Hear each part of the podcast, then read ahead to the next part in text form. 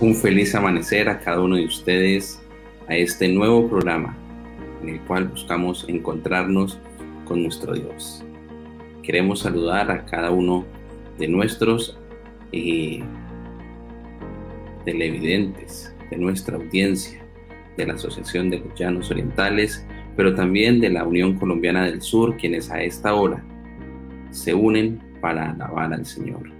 Estamos allí ya en la caja de comentarios revisando cada uno de sus mensajes. Esperanza, qué buenos, qué bueno leerte. Buenos días para ti, Héctor, José Bernardo, mi querido hermano Eduardo Rojas. Buenos días, hermana Glency. Gracias por acompañarnos en este amanecer con Jesús. Carmen Bravo. Y bueno, decirles que nos sentimos muy contentos de poder compartir con ustedes.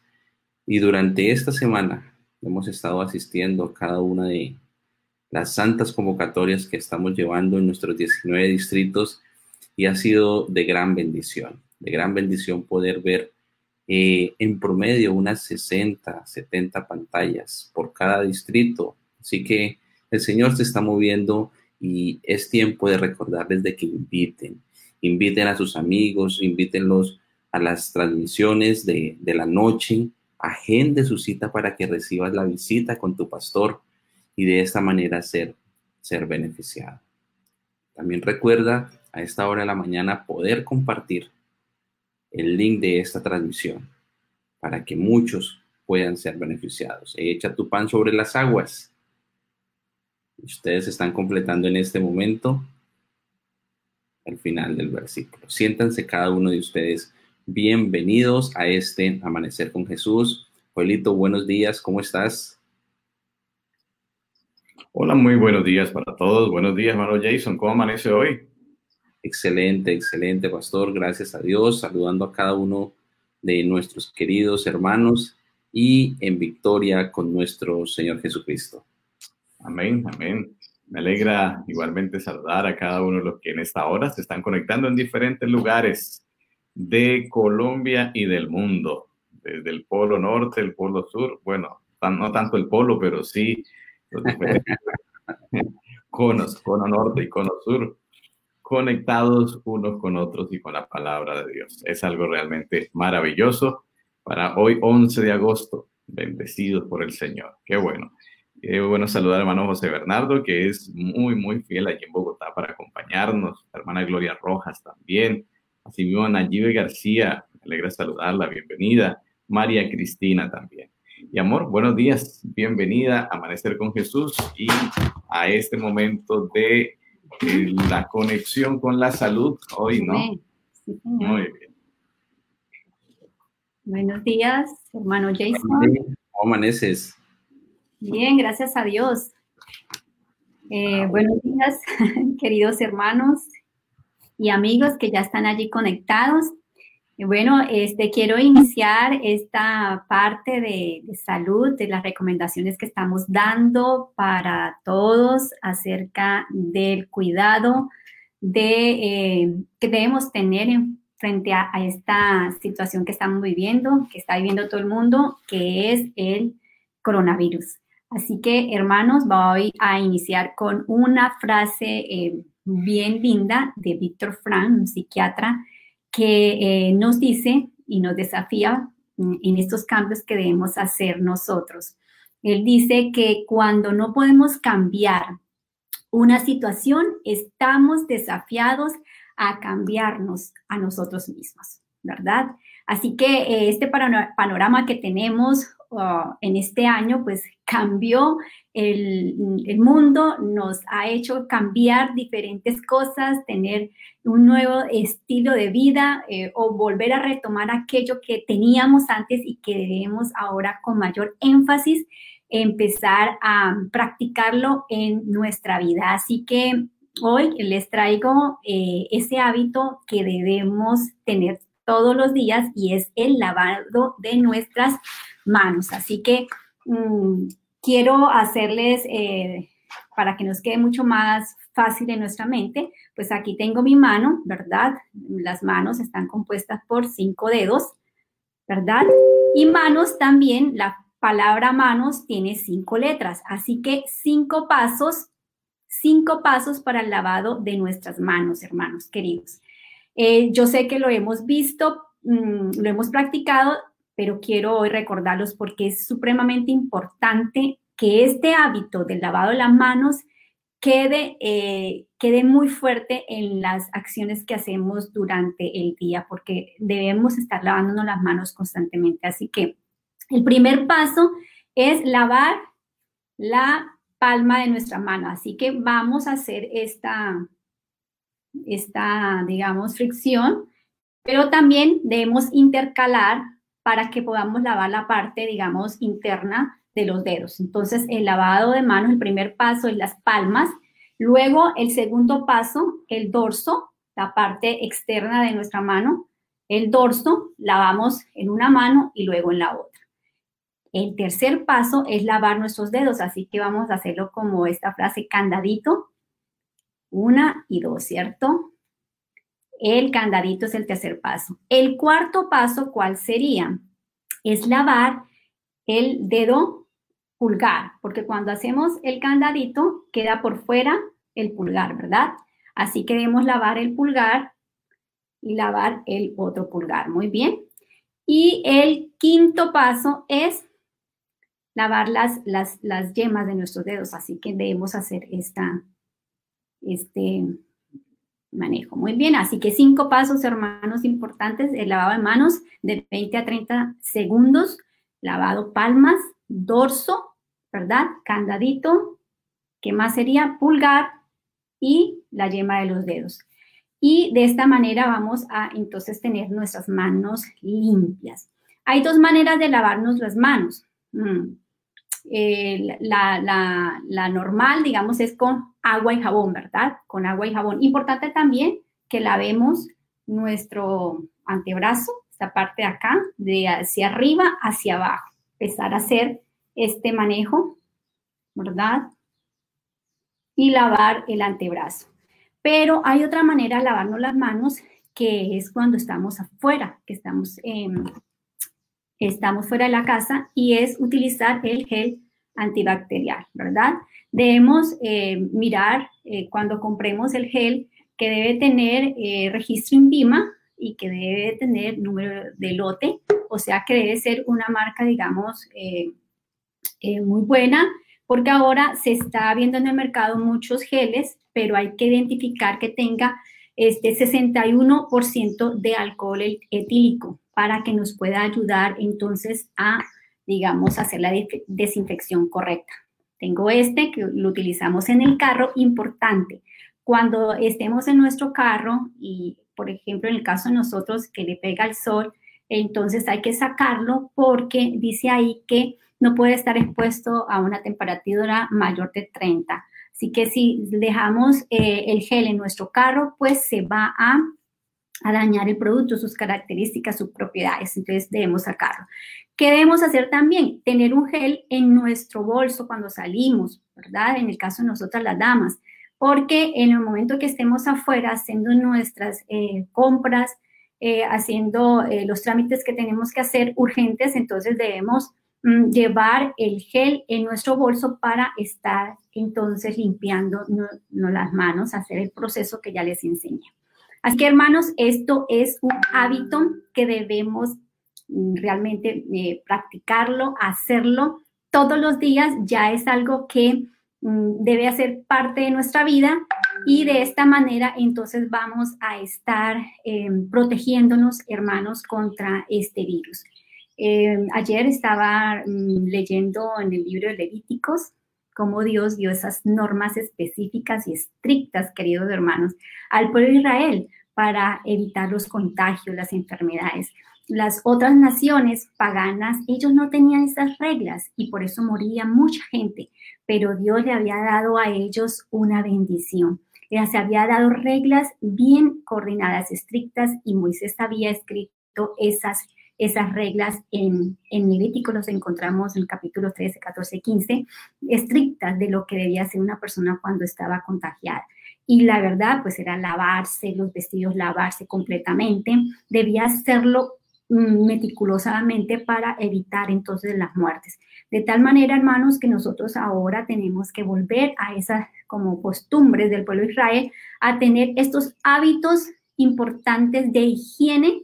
Y hoy, pues, eh, quise hacer más o menos la práctica, hermanos, para que no se nos olvide el lavado de las manos, que es supremamente importantísimo porque es con las manos, es que cogemos todo, con las manos hacemos todas las cosas, ¿verdad? Y este es el primer, digamos, parte de nuestro cuerpo que puede, puede recibir el virus. Así que el Señor nos bendiga, queridos hermanos, a ser obedientes y a hacer esto un hábito en nuestra vida y muchas cosas más. Vamos a continuar mañana. Dios les bendiga. Muchas gracias, amor. Qué bueno recordar las bendiciones que el Señor ha dejado en sus sencillas instrucciones. Son sencillas pero prácticas y como él dice, eh, son verdad, también son vida. Qué bueno. Muy bien, queremos saludar a una querida pareja de amigos, una familia pastoral que hoy nos acompaña desde el Distrito Central de Villavicencio. Pastor Germán Pérez, mi hermana Miriam, bienvenidos, muy buenos días. Muy buenos días, Dios le bendiga hermana Marisela, Pastor Joel y audiencia. Estamos aquí con Amanecer con Jesús. Amén. Bienvenidos, eh, Pastor. Buenos días, queridos compañeros. Qué gusto encontrarnos con ustedes y nuestros amables oyentes en esta mañana. Amén. Muchas gracias. Es momento de orar, de conectarnos con el cielo y pedir la bendición de Dios sobre este momento de estudio que tenemos cada mañana. Bueno, los invitamos a ponerse cómodos y a, porque vamos a orar al Señor. Oremos. Padre nuestro que estás en los cielos, santificado y glorificado sea tu santo nombre desde ahora y para siempre. Nos presentamos hoy delante de ti agradecidos porque dormimos, descansamos y tú estuviste cuidando a cada uno. Gracias Señor, también te damos por despertarnos para mirar cuán grandes son tus obras y darte gracias por este nuevo día. Gracias también, Señor, te damos por el ministerio del pastor William Hernández y su familia. Tú los has traído al distrito de Jerusalén.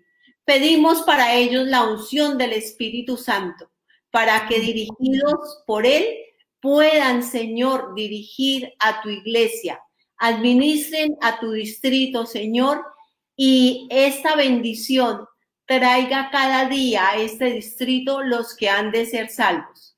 Gracias, Señor, porque contamos con esta familia de experiencia en la Asociación de los Llanos Orientales. Gracias también por sus hijitos, William Felipe y Sara Sofía. Que donde estén, Señor, ellos sean bendecidos, prosperados y protegidos del enemigo que las oraciones que ellos hacen por sus hijos sean contestadas de acuerdo a tu santa voluntad. Gracias por el distrito de Jerusalén. Te pedimos que también a ellos los unjas con el poder que viene de ti, para que deseen, Señor, participar en el evangelismo, en decirle a otros que Jesús viene pronto. Que en este distrito cada hermano tenga salud, paz y protección.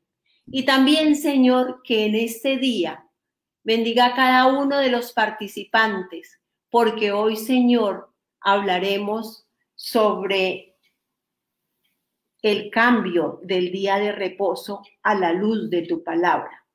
Señor, nos quedamos bajo tu cuidado, bajo tu dirección. En el nombre de nuestro Señor Jesucristo. Amén. Amén. Amén. Muchas gracias, hermana Miriam.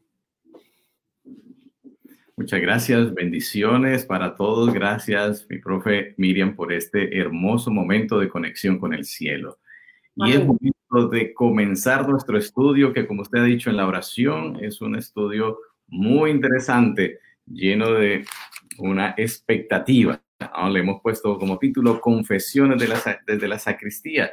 Y es que en el mundo de la cristiandad ha habido grandes eh, discusiones acerca del verdadero día de reposo. Si la Biblia dice sábado, ¿por qué entonces muchos en la cristiandad guardan el domingo? ¿Qué ha ocurrido? ¿En qué se basa ese cambio? Fue que se anuló el decálogo, los diez mandamientos no son válidos ya. Algunos creen eso, que los diez mandamientos no deben ser cumplidos. Sin embargo, a la hora de revisar ese acerto, pues encontramos que no es así porque esas personas no aceptan eh, robar, matar, ser eh, codiciosos o adorar imágenes o adorar ídolos.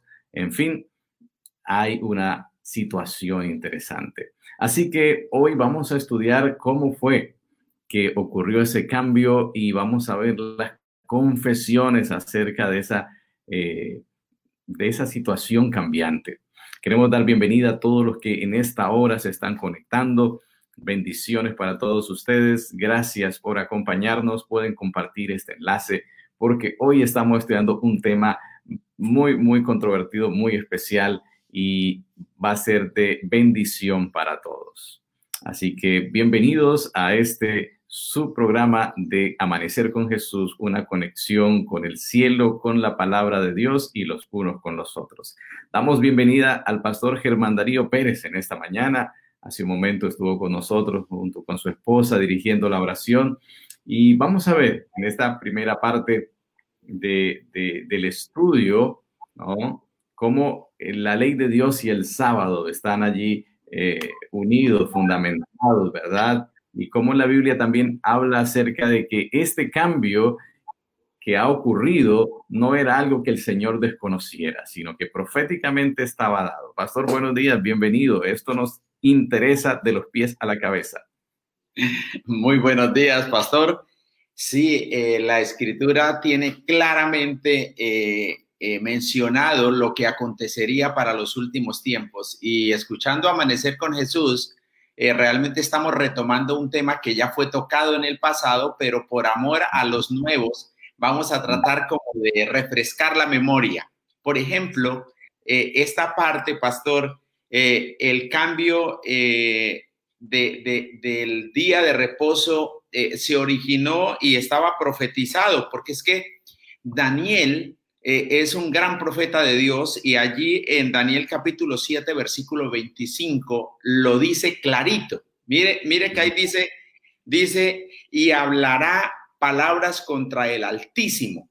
Dice, y a los santos del Altísimo quebrantará y luego dice, y pensará en cambiar los tiempos y la ley.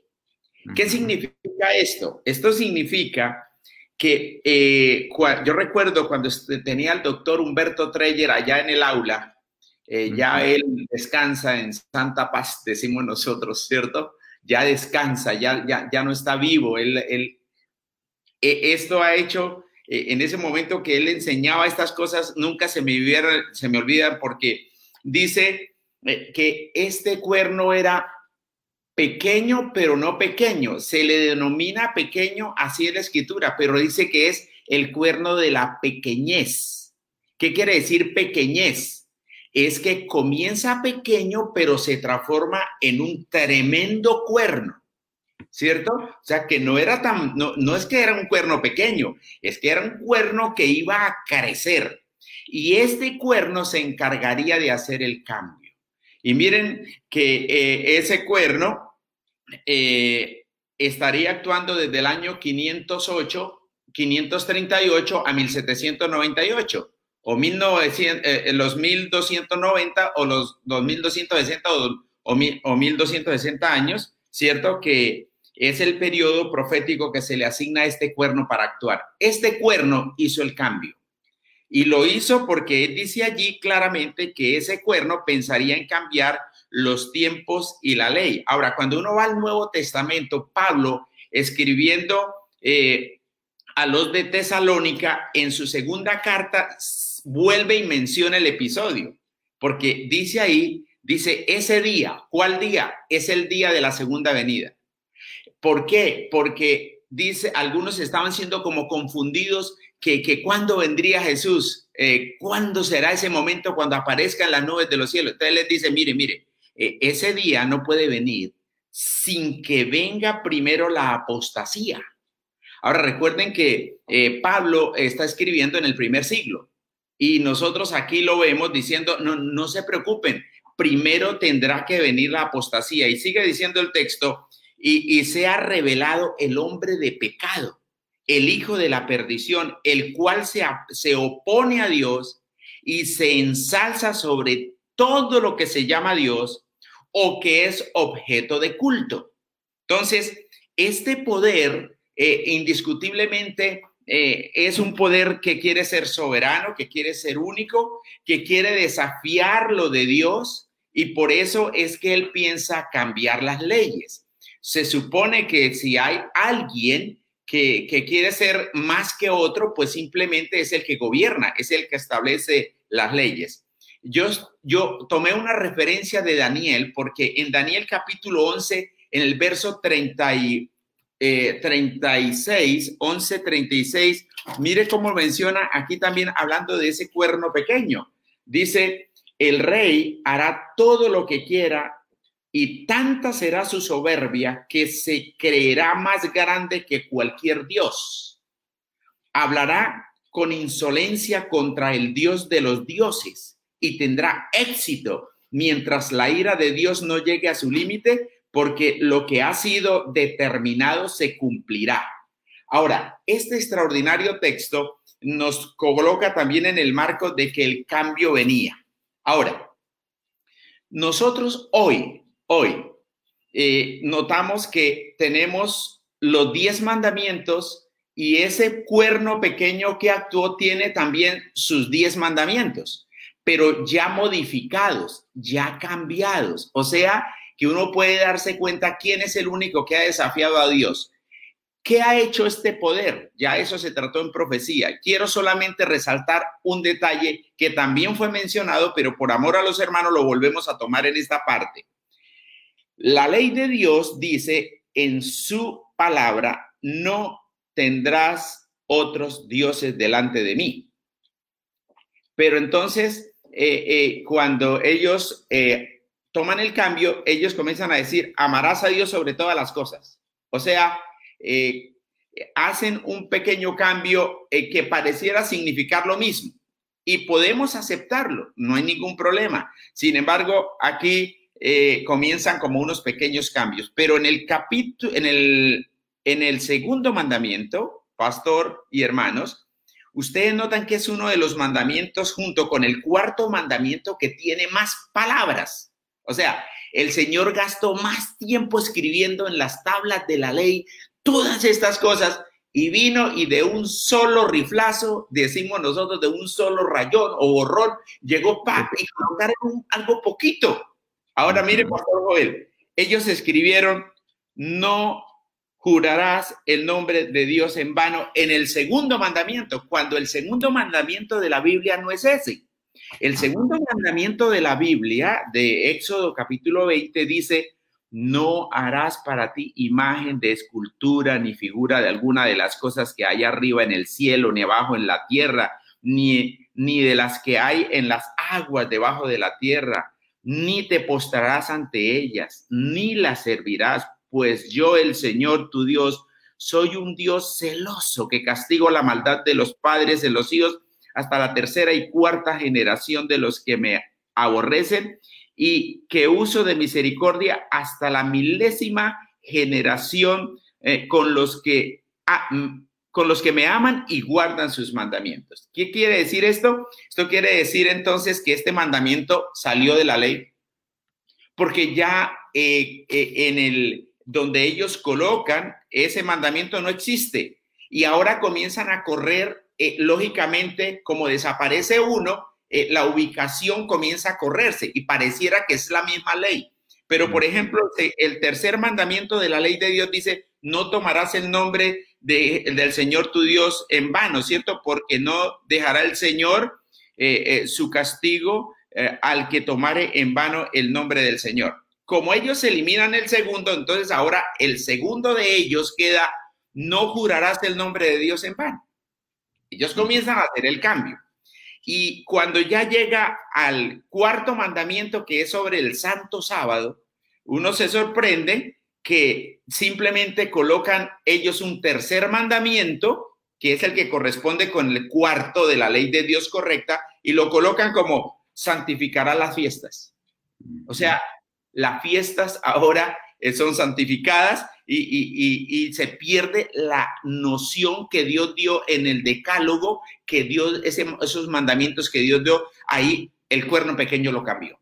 Y así sucesivamente usted va a ver entonces que, que ya dice, honra a tu padre y a tu madre, está ahí, no matarás, está bien, no fornicarás, está bien, no hurtarás, está bien, ¿cierto? Eh, y, y ocurre que allá en el noveno dice, no levantará falso testimonio. Ellos también hablan, no levantará falso testimonio. Pero en el décimo se comienza entonces a tener una que, se comienza a tener o hacen una división.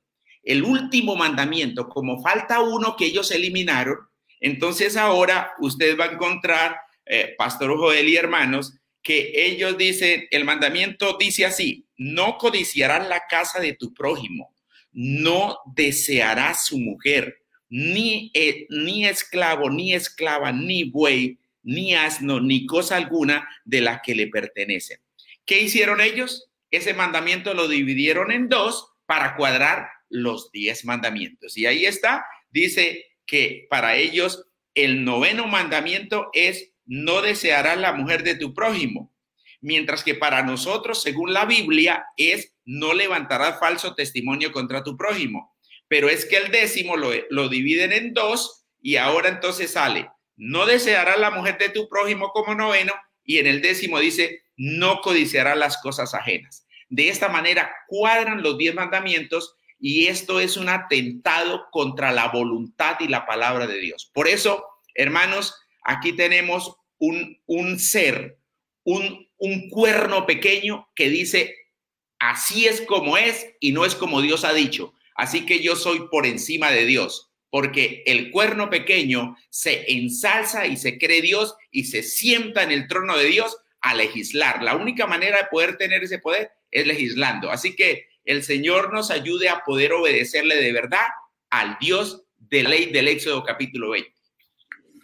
Gracias, pastor. Entonces está profetizado que un poder político religioso se levantaría para intentar cambiar la ley de Dios, hacer acomodaciones, hacer recortes, hacer componendas, pero que eso no es por la palabra de Dios. ¿Quién ha hecho eso? Vamos a pedir al pastor Carlos Moreno, que en esta hora nos acompaña también aquí en Amanecer con Jesús, que nos ayuda a encontrar quién ha sido el que se ha atrevido a levantarse contra la ley de Dios para hacer estos cambios. Buenos días, pastor, bienvenido. Pastor Joel, buenos días, Pastor Germán, familia, amigos que se conectan con esta transmisión y con este tema importante de las Sagradas Escrituras, como es eh, reconocer que en la Biblia solo existe un día de reposo, el único, el verdadero, pero por alguna razón ha sido cambiado.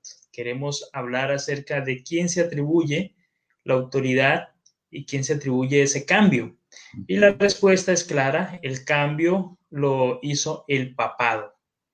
El papado lo hizo y eh, ellos lo reconocen, ¿sí? El papado lo reconoce. Hay una eh, enciclopedia que se llama Pronta Biblioteca y ellos dicen lo siguiente, el Papa tiene autoridad y poder que puede modificar, explicar o interpretar aún las leyes divinas el Papa puede modificar la ley divina, siendo que su poder no es de hombre, sino de Dios, y actúa como vicegerente de Dios en la tierra. Así que eh, el catolicismo se atribuye ese cambio. Ellos reconocen que lo han hecho. Y pues, eh, si hay algo que muchas eh, personas sinceras, católicas, no saben, es algunas formas en cómo el catolicismo ve al Papa, que aún lo ve por encima de los ángeles, que aún eh, lo reconocen no solo como un ser humano con autoridad, sino que lo reconocen como un mismo Dios. Entonces, eh, lo que la enciclopedia nos está diciendo es que ellos mismos reconocieron ese, ese cambio. Eh, hay una pregunta interesante y es qué parte de la ley de Dios han pensado cambiar, ha pensado cambiar el papado. Y justo hay otra eh, enciclopedia ya más eh, luterana que dice lo siguiente. Ellos, los católicos, se atribuyen el cambio del sábado al día del Señor, en contra al parecer del decálogo y no tienen otro ejemplo en sus labios que el cambio del día de reposo.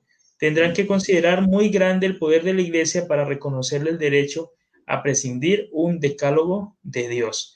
Así que eh, la iglesia católica ha hecho el cambio y los cristianos pues reconocen que ese cambio no está sostenido en la Biblia y pues eh, que esa autoridad que ellos han asumido, dicen los cristianos, debe ser una autoridad muy grande. Es interesante ver lo que dice Éxodo 20. Éxodo 20, el versículo 8 al 11, habla acerca de los, del cuarto mandamiento, pero de manera especial el mandamiento, el versículo 11 en el, del cuarto mandamiento dice, por cuanto el Señor en seis días hizo el cielo y la tierra, el mar y todas las cosas que hay en ellos y descansó en el séptimo, por eso bendijo el Señor el día sábado.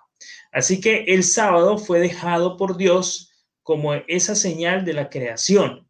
Así que al quitar el sábado, al eliminar ese monumento conmemorativo de la creación, eh, se está atacando directamente no solo a la obra del creador, sino a la autoridad de el creador, a la autoridad de Dios. ¿Será que el papado reconoce que él ha hecho el cambio? Esa es una buena pregunta. Pues déjeme decirle que sí, el papado lo reconoce.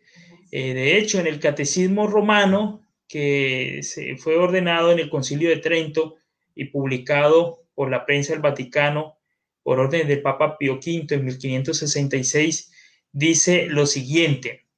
Plugó, ¿qué quiere decir plugó? Eh, le plació, eh, quiso la iglesia, plugó a la iglesia de Dios que la celebración religiosa del día sábado fuese transferida al día del Señor, para ellos el domingo.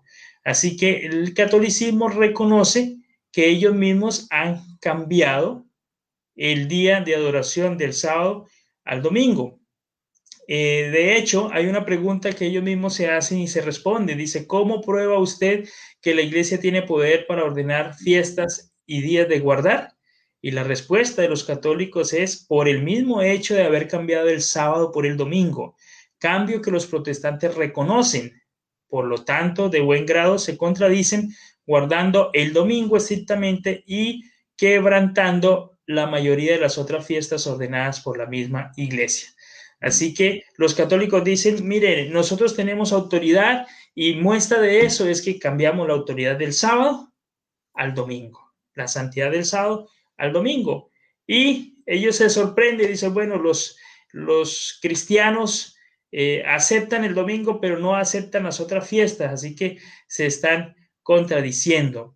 Eh, a los católicos se les pregunta, ¿tiene usted otra manera de probar que la iglesia tiene autoridad para instituir fiestas de precepto? Y ellos responden, si no tuviese tal autoridad, no hubiera podido hacer aquello en que todos los autores modernos versados en religión están de acuerdo con ella no hubiera podido sustituir la observancia del sábado, el séptimo día, por la observancia del domingo, el primer día de la semana.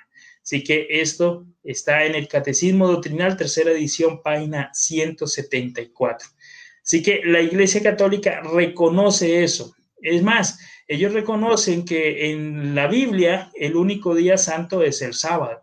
¿sí?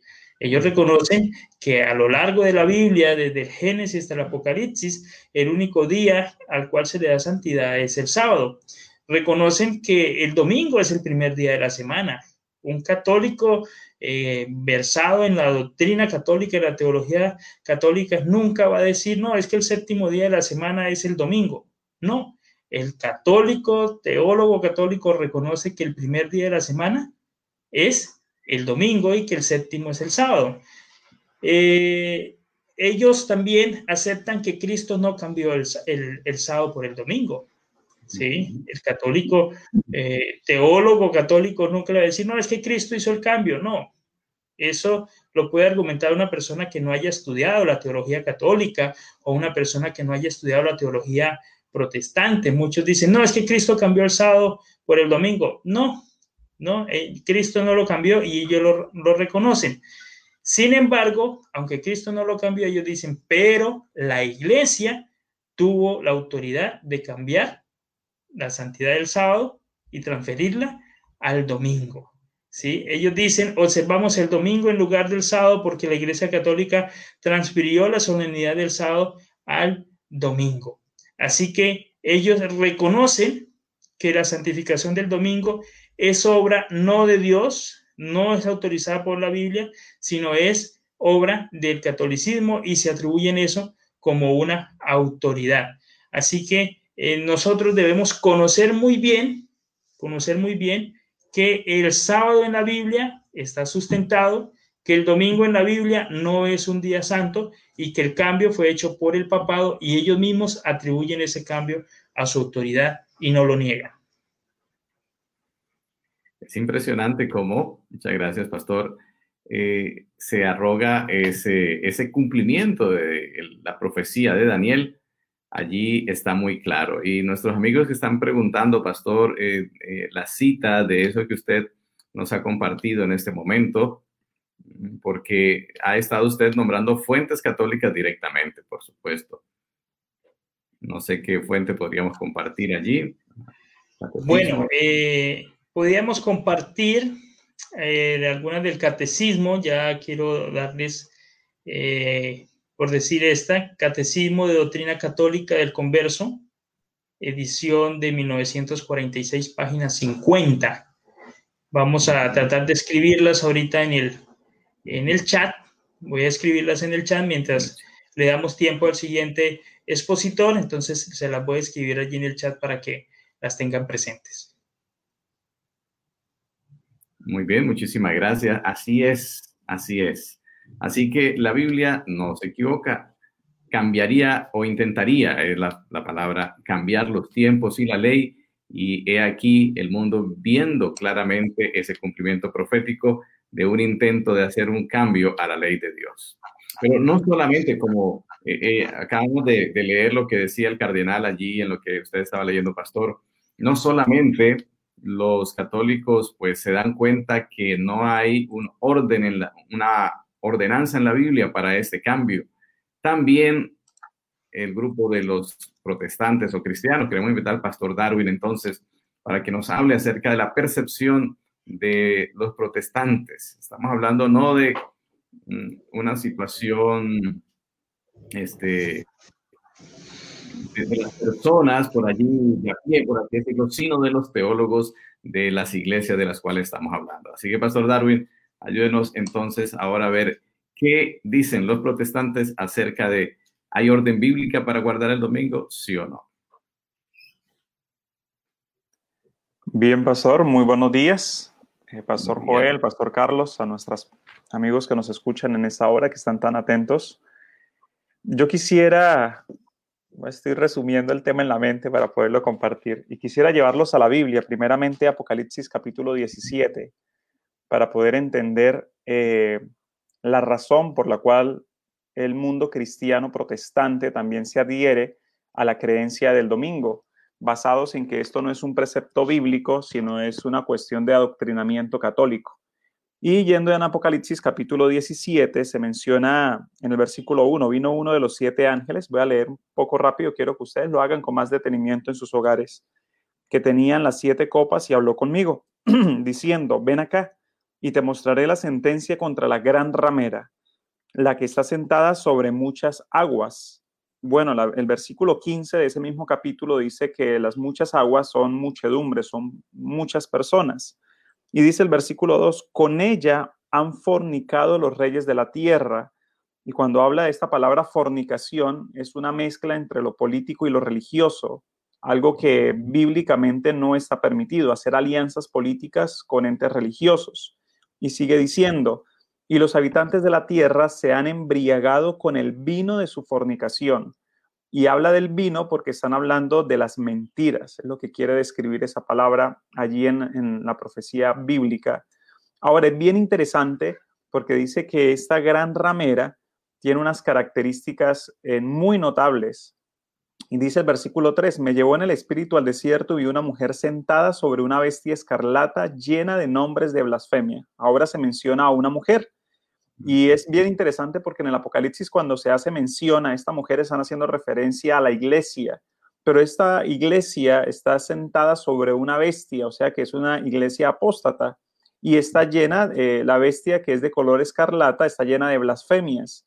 Es decir, habla en contra de lo que Dios ha pronunciado que se hable. O sea que esto literalmente lo que está adelantando es que se hablará en contra de las palabras del Altísimo, tratará de colocar algo que no es. Y dice el versículo 4, la mujer estaba vestida de púrpura y escarlata, adornada de oro, piedras preciosas y perlas, y tenía en su mano un cáliz lleno de oro de abominaciones de la inmundicia de la fornicación y hay una iglesia que a ciencia cierta muestra esas características. Eh, le voy a pedir el favor al hermano Master si puede colocar allí una foto que he colocado y es el color púrpura y el color escarlata que tan claramente se ven en las ceremonias católicas.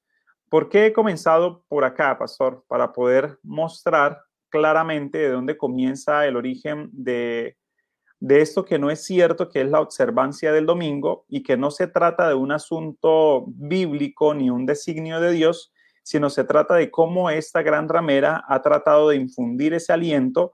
Y me llama la atención por lo que dice el versículo 5 y ahí es donde entramos al mundo protestante, porque dice, y en su frente tenía un nombre escrito, un misterio, Babilonia la Grande.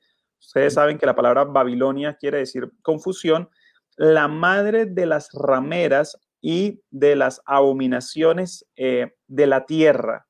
Y ahora sí ya podemos quitar esta imagen, querido Máster. Bien interesante. Ahora, ¿por qué me llama la atención? Porque dicen que esta iglesia, este movimiento que se viste de rojo y de escarlata, que tan claramente está descifrado a través de la Biblia y que podemos mirarlo a través de la historia, como la parte católica, la iglesia católica, apostólica y de por sí romana, pues cuando nosotros miramos esto dice que tendrá sus hijas y que estas hijas, estas rameras, también harán caso a lo que su madre hace.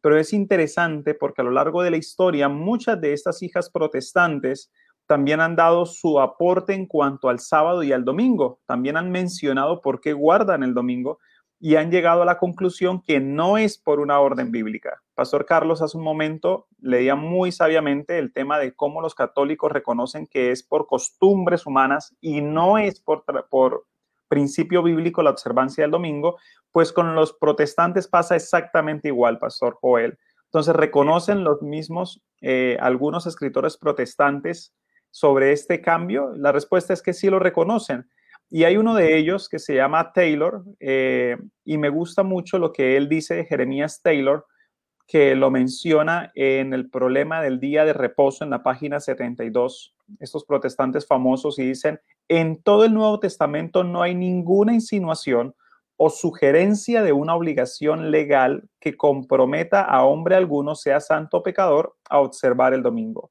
Entonces los protestantes entienden también que la Biblia no hace referencia o no hace una invitación a guardar el domingo, así es, los protestantes también lo conocen. Hay otro autor muy famoso que es Isaac Williams, que es de la iglesia anglicana, también protestante, ¿verdad? Sermones sencillos sobre el catecismo, se llama el libro en el tomo 1, en la página 334, y él dice, ¿y de dónde se nos dice en las escrituras en absoluto que debemos guardar el primer día? Se pregunta él. Se nos ordena guardar el séptimo pero en ninguna parte se nos ordena guardar el primer día. La razón por la cual nosotros santificamos el primer día de la semana en lugar del séptimo es la misma por la cual observamos muchas cosas, no por prescripción de la Biblia, sino de la iglesia. Entonces ellos llegan a la conclusión de que están siguiendo eh, teorías humanas. ¿Quién comenzó con esta insinuación del cambio del día sábado al día domingo? Pues los estamos leyendo. La gran ramera, que fue la que en la época de Constantino hizo ese cambio. ¿Y cómo fue ese cambio? Eh, una de las mayores pruebas, pastor, esto es muy importante que los hermanos lo sepan, una, una de las mayores pruebas de que esto no es por ordenanza divina, de que el cambio del sábado al domingo no es por institución divina, es que el cambio no se hizo en un momento eh, de la historia así definitivo, como tuvo que haber sido, si hubiese sido algo bíblico, eh, simplemente los apóstoles hubieran dado un cambio de la noche a la mañana, hubieran dicho a partir de ese momento se abole el sábado y comienza el domingo, por eso no existe. El cambio fue, fue puesto de manera muy sutil y muy sigilosamente en la mente de, de las personas y esa sutilidad y ese hecho de haberse dado de manera gradual nos demuestra que no es un asunto bíblico, porque precisamente trató de colocarse primero como una insinuación, como un día bonito. Nosotros conocemos la historia, como en Constantino los adoradores de Dios, los que venían del linaje apostólico real, ellos guardaban el sábado, pero como eh, los seguidores del apóstatas guardaban era el primer día de la semana y lo hacían en fiestas y lo hacían en orgías y en borracheras y las generaciones comenzaron a crecer mirando que era muy agradable guardar el domingo por todas esas fiestas que celebraban. Pero entonces, ¿fue un cambio definitivo en un momento de la historia? No, fue un cambio que se celebró de manera gradual y es bueno nosotros entenderlo. También hay otro que se llama Farrar, que dice también en la voz del Sinaí cómo fue esta, esta observancia, esta, cómo se transfirió gradualmente. Dice, la iglesia cristiana no hizo una transferencia formal de un día al otro, sino un modo gradual y casi inconsciente.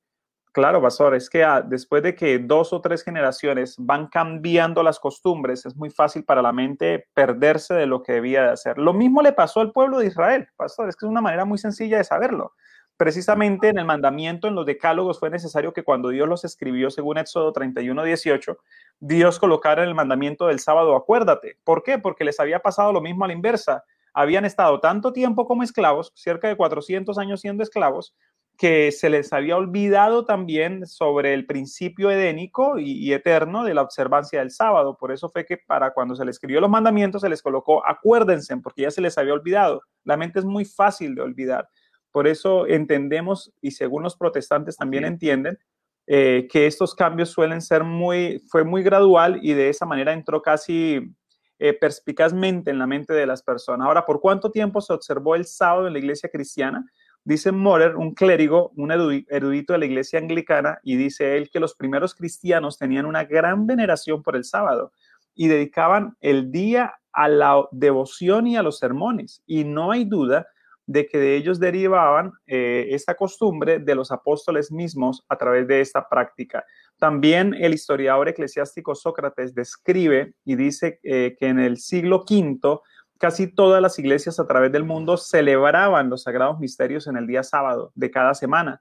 Sin embargo, los cristianos de Alejandría y Roma, a causa de cierta tradición antigua, dice él, han dejado de hacer eso. Eso se encuentra también en una biblioteca selecta de los padres nicenos, el tomo 2 en la página 132. Entonces, para responder la pregunta, porque el tiempo se nos ha ido, eh, los cristianos protestantes reconocen eh, que no hay origen eh, bíblico para observar el domingo. La respuesta es sí, ellos reconocen que no hay un origen bíblico para observarlo. Entonces, ¿por qué lo hacen?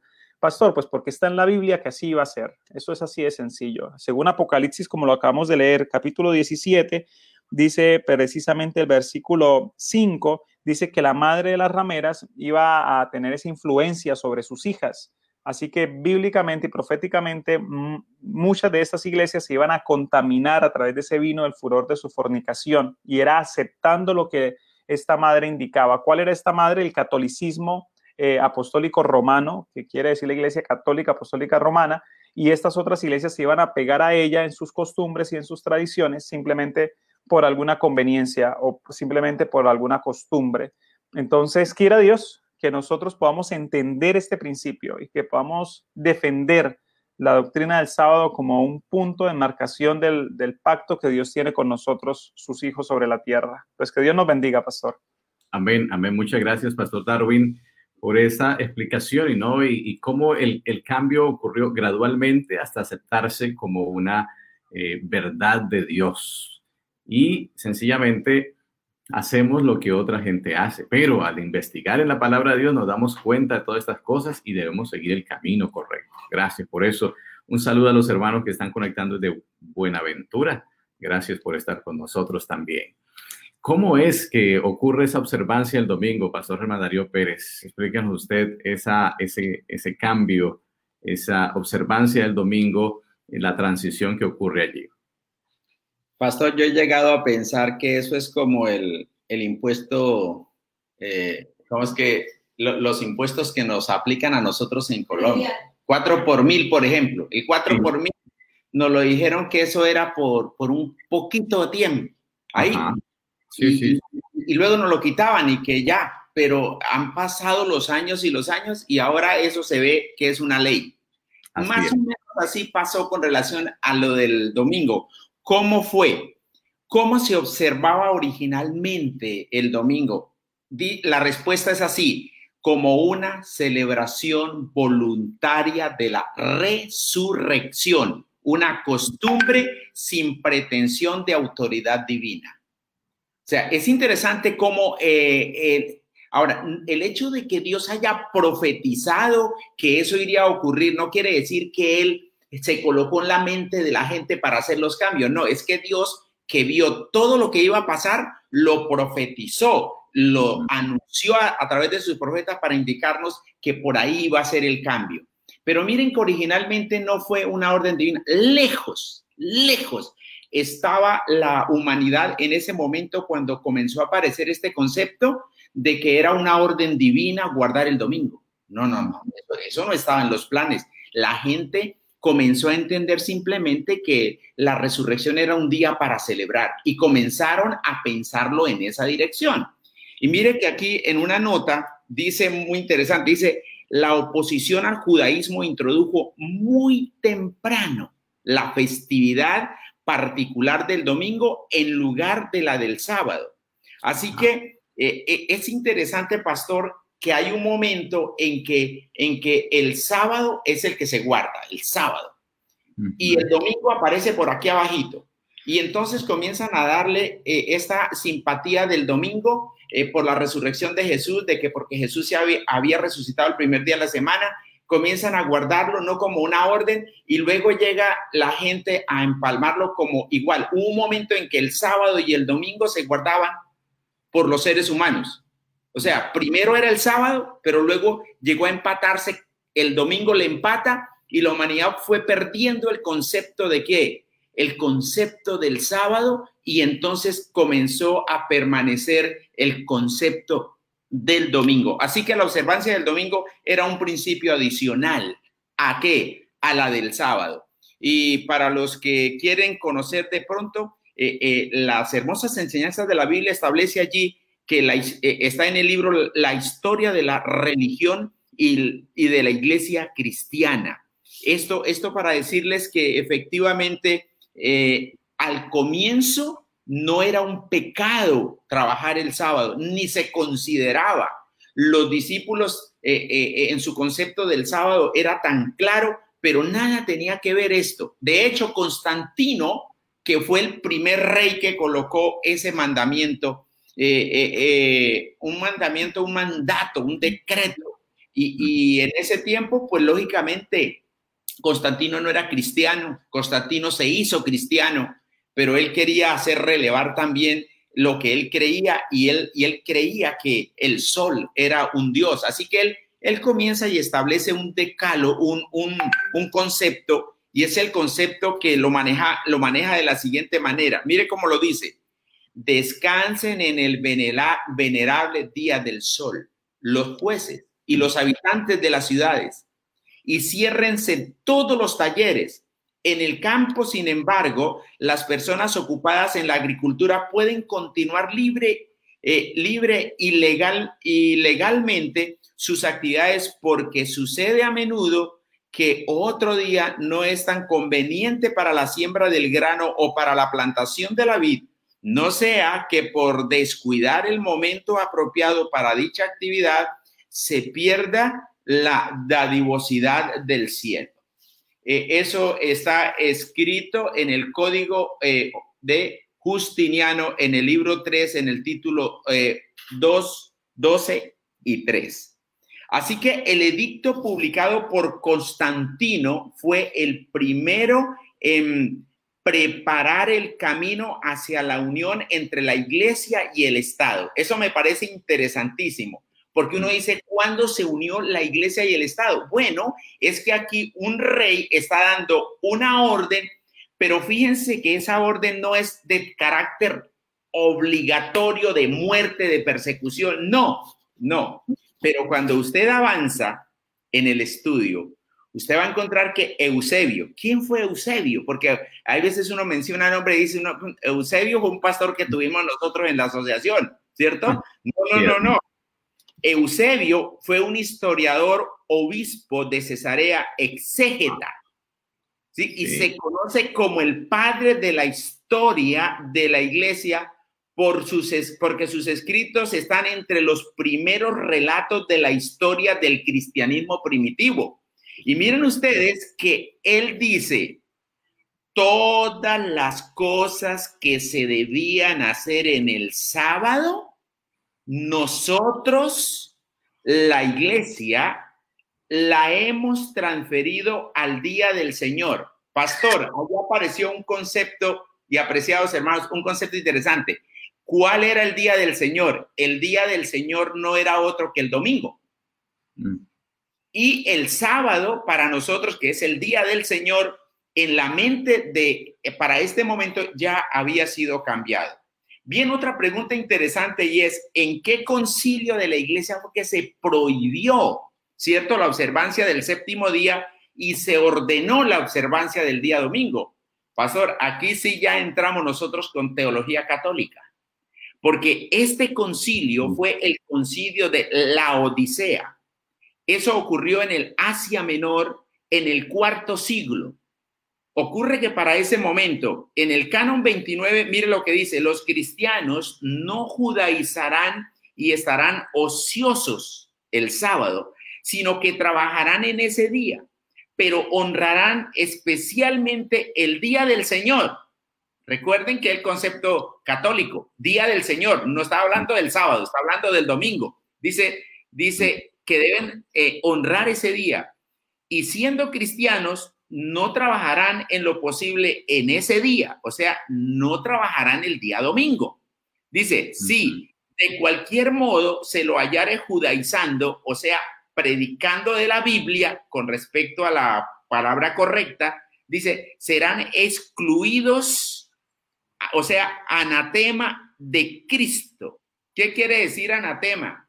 Ah, es que la palabra anatema tiene que ver con algo maldito, algo apartado, algo cortado. Entonces, todas estas personas, eh, eh, ahora comenzó a entrar un, un asunto del concepto de que el que no guarde el domingo, entonces es un anatema, está con un asunto de teología, con un asunto de, de, que ya el, el, domingo no es un día así sencillo, no, es un día de adoración.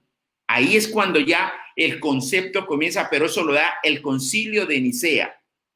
Miren lo que dijo el puritano William eh, eh en 1655, que el concilio, el concilio de la Odisea fue el primero en instruir la observancia del día del Señor y prohíbe la observancia del sábado judío bajo anatema. O sea que ahí nosotros encontramos los pasos, cómo fueron viniendo y cómo ellos hicieron esta parte. Y ya para ir finalizando, hermanos, eh, la pregunta 5 dice, ¿qué dicen los católicos de los protestantes que observan el domingo? Porque pues los católicos tienen su religión, tienen su convicción y, todo, pero bueno, eh, ¿qué dicen? ¿Qué dicen ellos ahora de los eh, de la iglesia de los cristianos protestantes. Dicen ellos que ellos obedecen la autoridad de la iglesia católica. Y es real, es real. Eh, miren ustedes, el domingo como día semanal apartado para el culto público obligatorio de Dios Todopoderoso para ser santificado por la suspensión de los trabajos serviles, los negocios y las diversiones mundanas, y para el ejercicio de la devoción es puramente una creación de la Iglesia Católica. Esto está en la revista trimestral católica americana, enero de 1883, en las páginas 152 y 139. Así que eh, fue realmente una creación de la iglesia que católica, pero sigue diciendo eh, eh, en, este, en este otro mensaje, dice, si los protestantes siguieran la Biblia, adorarían a Dios en el día sábado.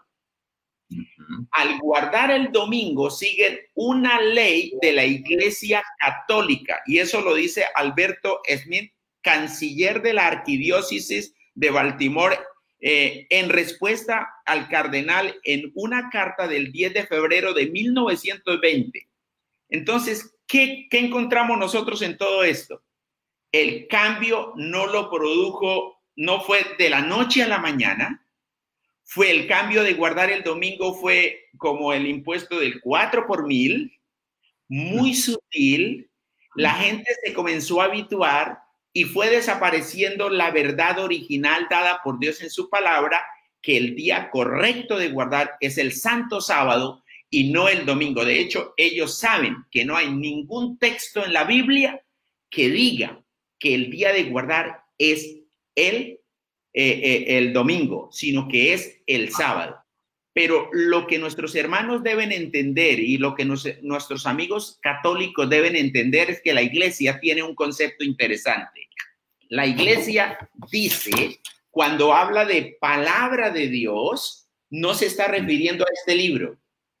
Cuando la iglesia católica dice palabra de Dios, es que por encima de la Biblia están todos los concilios, todo lo que aprueban los papas y los concilios. Por eso la iglesia creó la Biblia y no la, al revés como nosotros creemos que fue Dios quien creó la iglesia.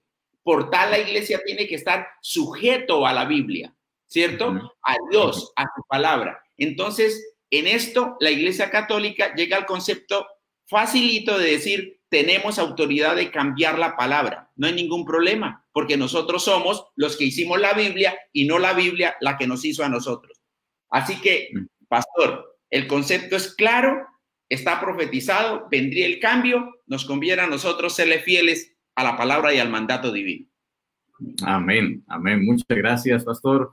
Así pues que vemos claramente cómo eh, esa transición eh, cultural inicialmente y de conveniencia vino para quedarse en la mente de las personas en contra de lo enseñado en la palabra de Dios, lo cual ha traído toda esta serie de dificultad y de peligro de hacer lo que el Señor no nos ha ordenado.